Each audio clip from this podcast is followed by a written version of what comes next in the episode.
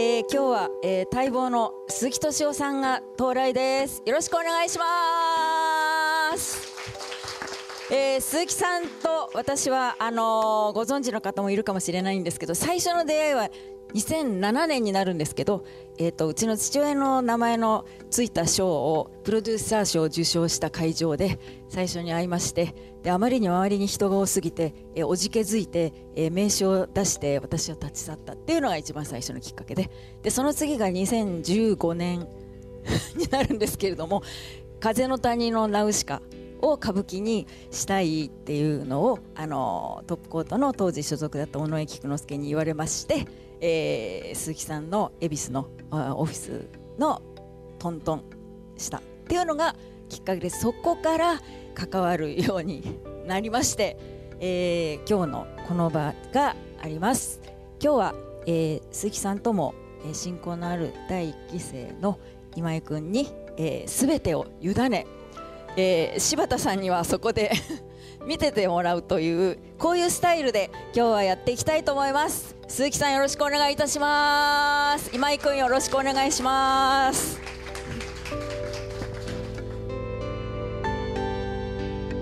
鈴木敏夫のジブリ汗まみれ。今週は渡辺記念育成財団未来塾。特別プログラム2023講義の模様をお送りします。未来塾とは芸能事務所である株式会社トップコートの代表取締役渡辺真由美さんが2017年に渡辺記念育成財団の奨励生のみが参加できるクリエイティブプロデューサーを志す優秀な人材を育成支援すべく立ち上げられました。未来のエンタメビジネスを創造するクリエイティブプロデューサーの育成と新しい時代が求める芸能の探求を通し日本文化の発展に貢献するを熟是としています。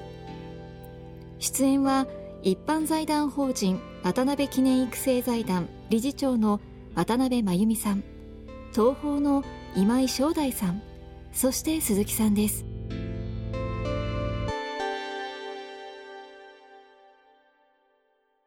ちょっと今日はあの鈴木さんからまず前半にいろんなお話を伺いつつ後半はまああの塾生の皆さんとのあのある種のディスカッションというかそんな形でえっと構成させていただいてます。えっと前半のあのトークテーマというかは結構大きく構えております。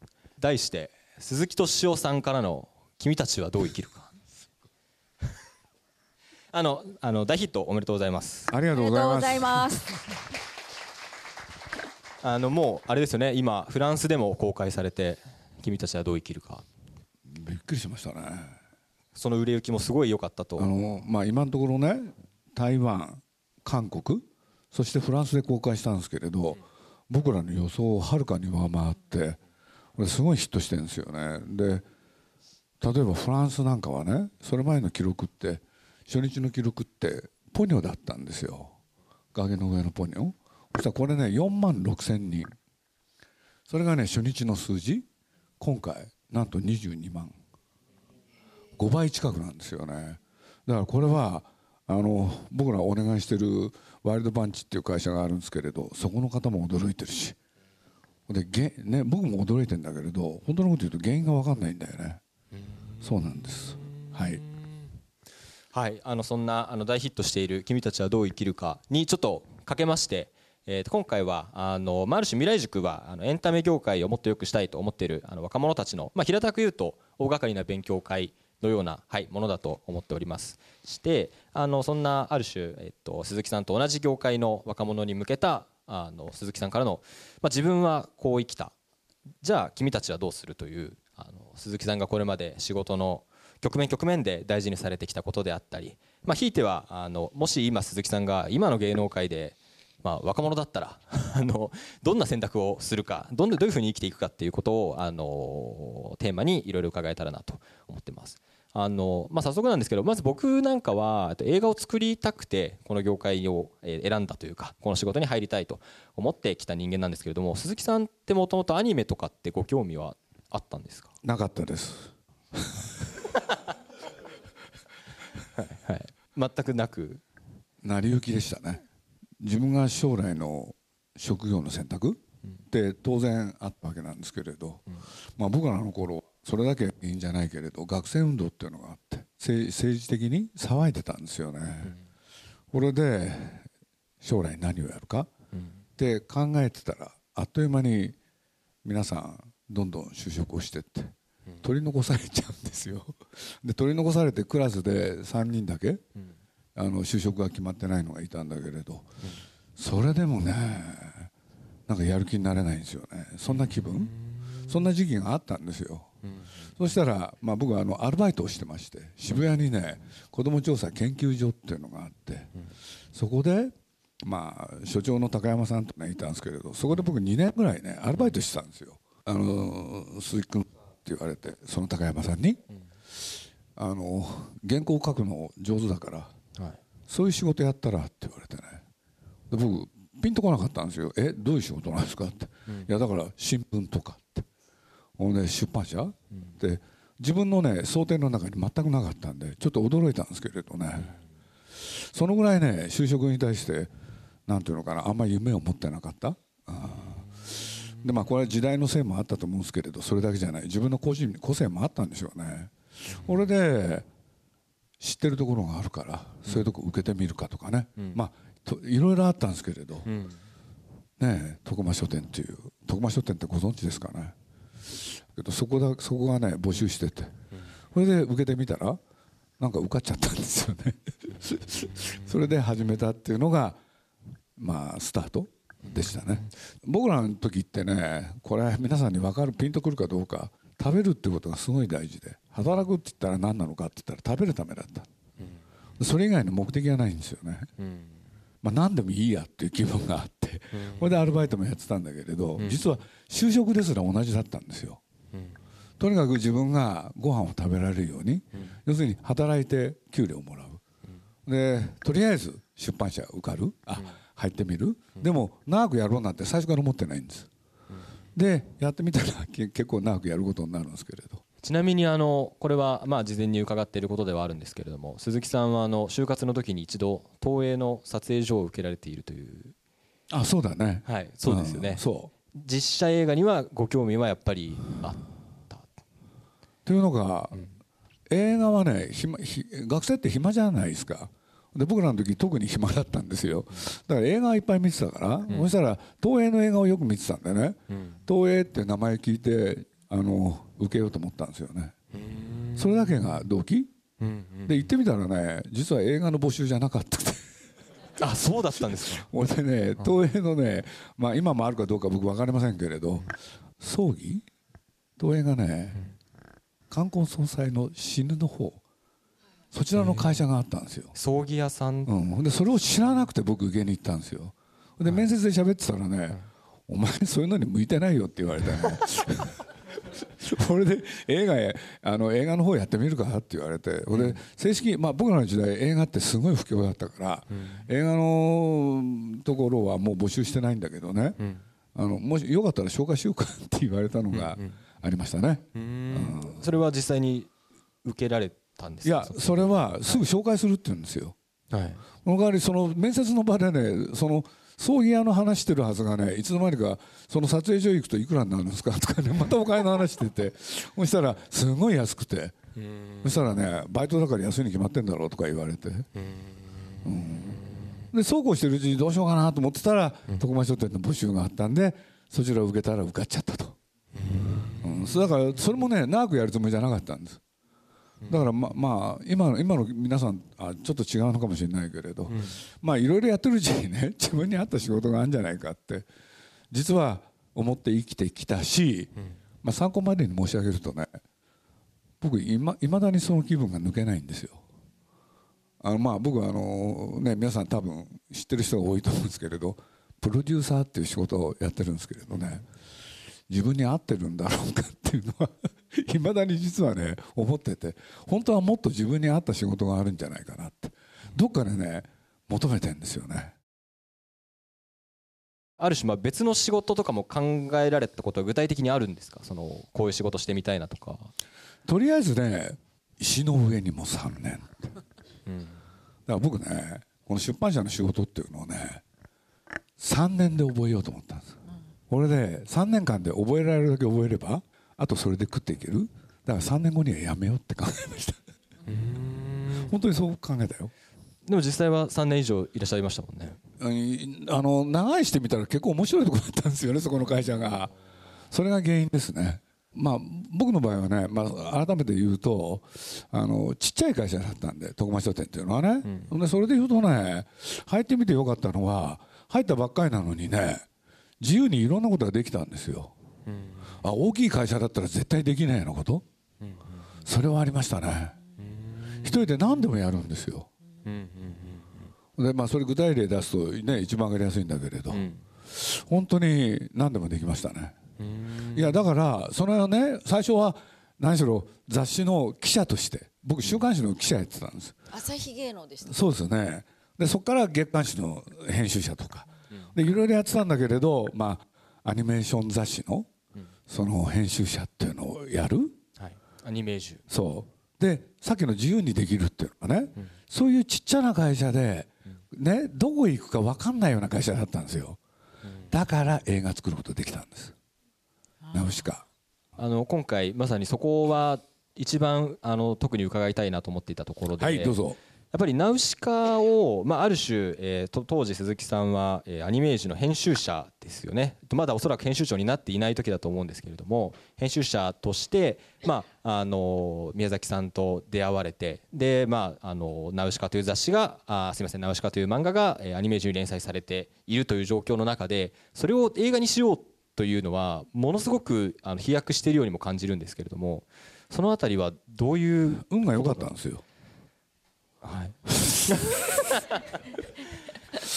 いやこれどういうことかっていうとね、まあ、そもそもアニメーションの情報誌だったんです、うん、そうテレビでこういうのやってるとか映画でこういうの始まるとかね、うん、でそれが主体の雑誌だったんだけれど、うん、ね、ある程度売れれば何やったっていいだろうって。僕はそう考えてたんで,、でそれで言うとね僕らの頃これ言ってもピンとこないかもしれないけれど、まあ、人気番組を人気作品を追いかける。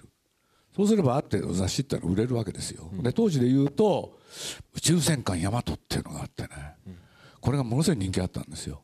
でそれそれさえ追いかけてれば、うん、雑誌はそこそこ売れるんですよ、ところがやってるとつまんなくなるんですよね。ね？売れることは分かってても分かっててやるってつまんないでしょ、うん、なんかね違うことを知りたいじゃないですか、やってるうちにねガンダムってのが出てきて、でこれがね富野義行って、まあ、僕はいまだに親しんで悪口言いませんけれど。知ってる人もいるかもしれないですよね。でまあこの人のやつをねやったり、うん、それから「銀河鉄道999」っていう、うん、でそういうのがね出てきてのすごいアニメブームっていうのになったんですよ。でやってたらね、うん、なんかね雑誌が売れるでしょ？つまんなくなってきたんですよね。ほんでねどっかにあったんですよ。なんか面白いことないかなと思って、うん、そう若いでしょ、はい、若いからついね考えちゃったんですよ。ガンダムと今の？銀河鉄道。銀河鉄道39、うん、そういうのやってればさちゃんと雑誌は売れるのよ、うん、やめてみたらどうなるかなと思ったんです。宣伝しないっていうのと同じなんですよああそこにつながるわけですね。で僕ねなんかねやれば売れるでしょ、うん、そうそれが嫌だったの。なんか嫌だったの。当たり前のことをやるみたいで。でやってみたのがね誰も知らない当時誰も知らないですよ。宮崎駿の大特集。これこれね180ページの雑誌でねなんと42ページの宮崎駿特集ですよ。誰も知らないでしょ？売れるわけがないんですよ、うん、確信犯でやったの。売れなくていいと。そう。ワクワクしたんですよ。ドキドキしたんですよ。でもそれがなんかね大事だったような気がする。いやだってねやりたくなったんだもん。で売れなくなることは分かってたんです。でねだってかい、ね、だって本が売れて誰が喜ぶんですか？それこそさっき話したね会社の社長だけでしょ、うん、なんでそんなことに協力しなきゃいけないんですか？僕は本当にそう思ったんですよ。もっと自分のために働いた方がいい、うん、これは本当に考えたんです。でやってみたらね案の定本当に売れないんですよね。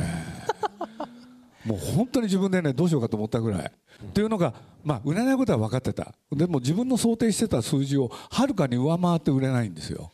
あだからね、まあ、その時の僕の勉強になったこと二度とこういうことはしない二度とこういうことはしないと言いながら、はい。また宣伝しないとかね、ん。やっちゃうっていうのは多分僕なんでしょうけれど、それは自分なんですよね多分。なんかねみんながね期待してることをやるのが嫌なんですよ。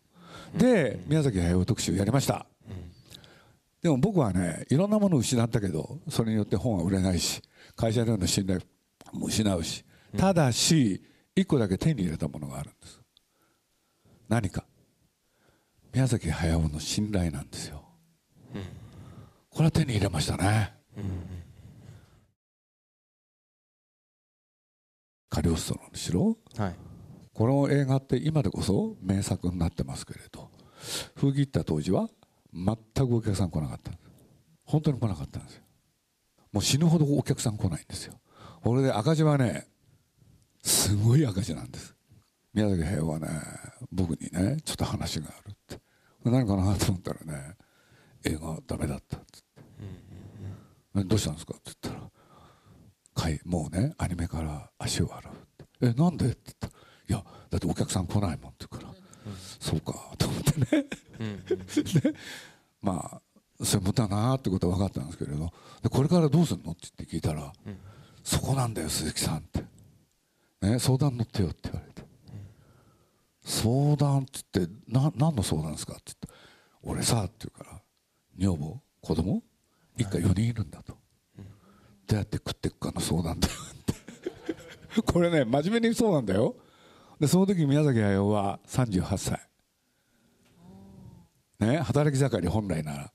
で自分としては面白い映画作ったんでそれがヒットしてれば何の問題もなかった、ところがお客さんが来なかったことによって、彼は大変な窮地に立たされたんです。で僕聞いてみたんですよね参考までに。何かやりたいことあるんですかって、そしたらねその時、まあ、これよく覚えてるんですけどねえ絵本をやりたいって言ったんですよ。で僕ねまあ僕まあそその時はもう出版社入ってだいぶ経ってるでしょ、絵本ですかって絵本って言うから。食えないですよって言ったの。さあ辛そうな顔するんだよね。ダメって言うからね。ダメですよそんな。誰も宮崎駿なんて知らないですからねってそれで絵本書いたって誰が買ってくれるんですかって。じゃあどうしたらいいのって言うから。ね、もうその時ね僕本当に困ったんだけど苦し紛れに言ったんですよ。漫画はどうですかねって。漫画。ってそしたら漫画は書いたことはね昔あったらしいんで。なんか漫画書いたことあるって言ってましたよねって言ったらうんって。でも漫画って難しいじゃんって言うからそれは難しいですよって。でもどこでやるのって言うから僕の雑誌でやりましょう。って言ったらね彼がね何何書けばいいの？って言うから。ね。それは大変ですよね。何書いてでその場でしょ？でだって絵本書きたいって言ったら否定されて、であやくのあて？ねえ、漫画描きましょうって、でも書くのはいいけど何書いたらいいのって。書くって言ったっていろいろあるわけだから、で何書けばいいの？って言われてね人間ってのは苦し紛れに何か言うんですよ、タイガードラマって言っちゃったんです僕。大河ドラマ。大きなドラマやりましょう。でなんでって言うからね。いやあのまあねこれも古い話で申し訳ない。当時ね一番ヒットしてた漫画が足立満っていう人の「タッチ」あ知ってる人いるんだ。そうするとねこれどういう漫画かっていうかとね当時ラブコメって言われてね非常に日常的なねなんて言うんだろうそういう漫画、でこれが大人気だったんですだからラブコメの逆をやればいいんですよって。だってみんなラブコメやってんだからね、これもねみんなやってることの逆やった方が大体目立つんだからって、そしたら例えば何書くのよって言うからね。僕そんな確信があったわけじゃないですよ。確信があったわけじゃないんだけれどつい口を滑らしたのはねギリシャ神話って言ったんですよ。なんか知ってたわけじゃないですよ。そんなに真面目に読んでたわけでもない。ギリシャ神話って言ったんですよ。そしたら宮崎駿がねナウシカって言ったんですよ。いいですか？僕が言ったのはね大河ドラマ。うん。でみんなラブコメで日常的な話ばっかやってるから大きな話をやろう、で僕が言ったのはねギリシャ神話、って言ったら「ナウシカ」ってで知らないわけ「え何なんですかそれ」って「いやギリシャ電話に出てくるよ」って言うんですよ。で、え？っと思ったんです。やばいなと思って、だから俺知らないんだもん。ね？はいはい。で聞いてみたらね結構面白そうなのよ。それが今のナウシカなの。これでそれをやろうってことになるわけ。もう最初からあのストーリーをそ宮崎さん持って。うそうその場で。その場で考えたの。あその場で。その場ででこれ今の分かります？これ時間にするとね20分ぐらいなのよ。15分か20分。それによって彼の運命が決まった瞬間なんですよ。いやく苦しんまですよ、だから彼はねだって 結局ね、そのナウシカをやることになったでしょ、でも最初の問題ってのは解決できてないわけですよ、うん。最初の問題とは何か。アニメの業界から。もうやめるわけでしょ、ん食えるかなって、一番最初の言ったでしょ？食えるか食えないかなんです一家4人。で彼が聞いてきたのが1枚いくらって言うんです。で僕ねうーんそうっすねって言ってなんか言わなきゃいけないんで、その場でね、ん。1万円って言ったんですよ。1枚1万円って。えー、っていうわけ。1枚1万円って食えないよ鈴木さんそれじゃ。あつってだってさってあの漫画って見たことね結構いますよね。あれ一ね一日に書くのにね1枚書けないんですよ、ともするとね3日で2枚ぐらい。そしたらね24ページ書くの大変なわけ、で当時だって24枚でしょ？そうすると1万円かけると24万、それで生活できるかか。で宮崎駿が僕にね生活できないよって。もう少しもう少しなんとかならないのって、で僕ねダメって言ったんですよ。で当時これもうね言いますけれど僕その前にいある時漫画の編集者もやったことがあって当時新人はね1枚3000円だった。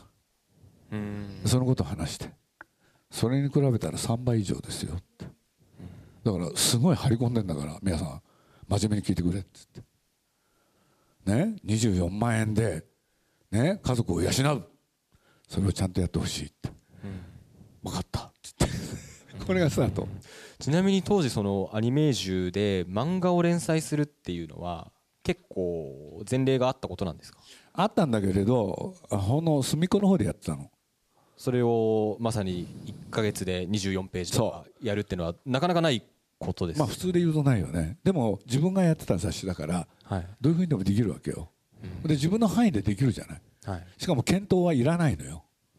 その場で決めたら終わりなんだから。だからまあとにかくまず書いてくれと。ほんでねこの本が売れればね、あの何枚か書いて、そうすれば彼だって幸せに暮らせる それが根本だったの。まあ少なくともその時にはえっと宮崎さんの才能にある種鈴木さんはまあ気づきこの人にえーまあアニメージュの紙面であったりを割こうという。そんなこと考えないよ。だって生活に困ってるって言うんだからそれをとりあえず何とかしなきゃいけないわけでしょ。でも漫画でも書けばね多少はね,、ん。ね生活の足しになるじゃない。そのぐらいしか考えないのよ。でもそれはこの人に才能がある。だから頑張ろうってやってたら、んなかなかねいい才能と出会えないよ。このねどうにもならんやつを ねこのどうにもならんやつを食えるようにしようって考えると、なんか出てくるのよ。じゃあ本当に宮崎さんとの出会いというかある種の共共同作業は偶然といえば偶然だ。ったほとんどそうだよ。でしかもさいやもしあるとしたらね、あのカリオストロの城が失敗したじゃない？はい。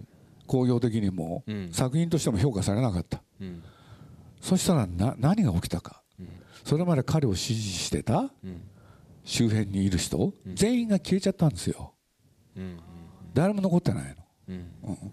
ではっと気が付いたらね残ってて俺一人なの、でこれはねじゃあ僕がその彼の才能に気づいてそれで残ってたのか。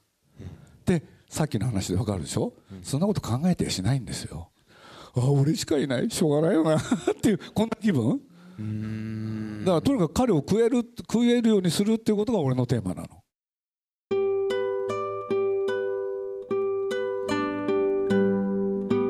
渡辺記念育成財団未来塾特別プログラム2023後期の模様いかがだったでしょうか？この続きは来週お送りします。来週もお楽しみに鈴木敏夫のジブリ汗まみれこの番組はウォルト・ディズニー・ジャパンローソン日清製粉グループ au の提供でお送りしました。